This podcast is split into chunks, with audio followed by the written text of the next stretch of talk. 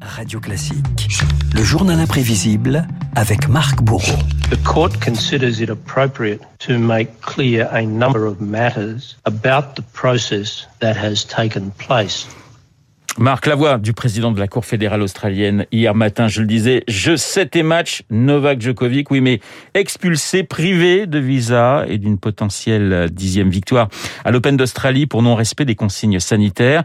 Deux semaines de feuilleton qui devraient peser lourd dans la carrière du numéro un mondial âgé de 34 ans. L'occasion, avec vous, eh bien, de revenir sur ces instants qui ont fait basculer la carrière des sportifs.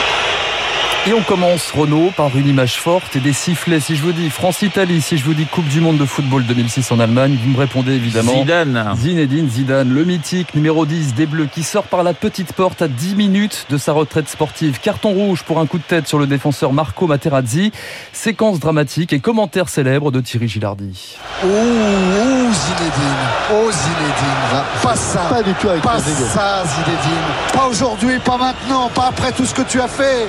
Aïe. Aïe, aïe, aïe, un coup de tête qui n'empêchera pas Zinedine Zidane, hein, Renault, je vous rassure, de bien se rattraper en tant qu'entraîneur. Des erreurs qui coûtent cher cette fois, des affaires qui éclaboussent un palmarès prestigieux, c'est aussi le dopage en général et le cyclisme en particulier. Reconnaîtrez-vous, Renault, cet homme interrogé par Oprah Winfrey à la télévision américaine? Yes or no? Did you ever take banned substances to enhance your cycling performance? Yes.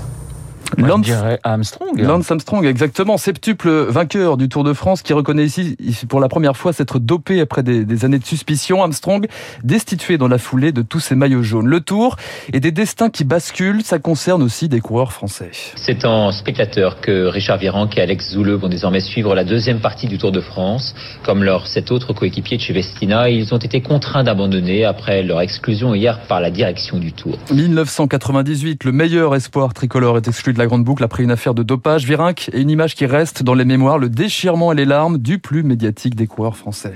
Tour de France, c'est la plus belle euh, épreuve au monde qui puisse exister. Donc, euh, vive le Tour de France 98 et je remercie le public qui nous a énormément soutenus et je donne rendez-vous à l'année prochaine. Virenque, symbole au bouc émissaire, on lui reprochera surtout à sa persistance à nier l'évidence. Il reviendra sur un vélo moins tranchant toutefois l'année suivante.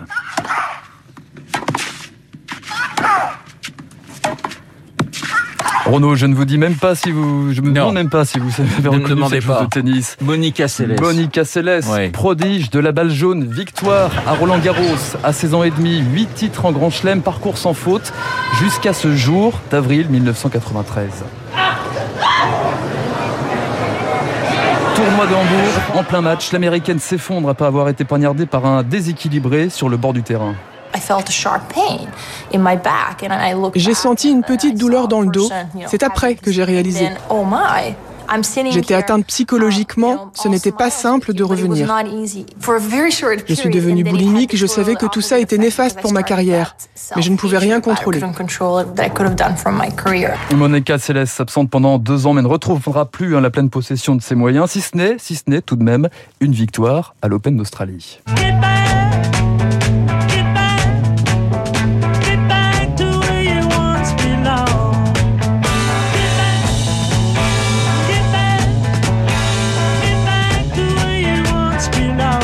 Des blessures qui marquent une carrière et des retours gagnants Renault. S'il y a un domaine qui a fait l'histoire, c'est bien la Formule 1 et c'est miraculé comme le pilote autrichien Niki Loda. Ah bah oui. Grand Prix d'Allemagne 1976.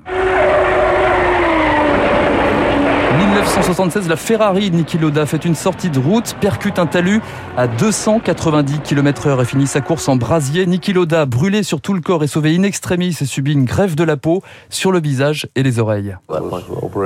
Juste après l'opération, on m'a mis devant le miroir de la salle de bain. Quand j'ai ouvert les yeux, je n'y croyais pas. Ma tête avait complètement changé. Je me suis regardé encore. J'allais ressembler à ça le reste de ma vie. Je me suis demandé qu'est-ce que je fais? Et je me suis dit tu ne changes rien. Je ressemble à ça, mais heureusement je suis en vie. Je l'ai accepté. C'est comme ça. Et six semaines seulement après l'accident. Il est arrivé sous la pluie au volant du bolide qu'il conduisait pour la deuxième fois depuis son accident. Autour de lui, une meute de photographes qui le harcèlent. Stoïque, l'Autrichien considère que c'est la rançon de la gloire. Loda, aujourd'hui, a réussi le cinquième temps absolu des essais au Grand Prix d'Italie. Chapeau. Et oui, chapeau. Et le pilote euh, autrichien d'ailleurs décrochera le titre mondial en 77 puis en 84. Novak Djokovic aura-t-il la même rage de vaincre L'exploit aujourd'hui pour le Serbe, ce serait peut-être tout simplement de se faire vacciner. Effectivement, prochain grand tournoi pour lui, c'est Roland Garros et il lui faudra eh bien ses doses à jour si il veut pénétrer euh, sur le stade de Roland Garros, sur le cours Philippe Chatrier. Niki Loda, vous savez qu'il avait reçu l'extrême onction sur son sur son lit euh, justement ah d'hôpital après le, son accident euh, en 1976. Niki Loda qui était eh bien en course pour le titre avec euh, James Hunt, le Britannique, qui avait donc gagné en, en 76. J'adore ce nom, Niki Loda. quand j'étais petit, c'était un nom qui me fascinait. Ça sent le sport mécanique, quoi, immédiatement. Absolument. Merci Marc pour ce journal imprévisible. Il est 7h56 dans un instant. David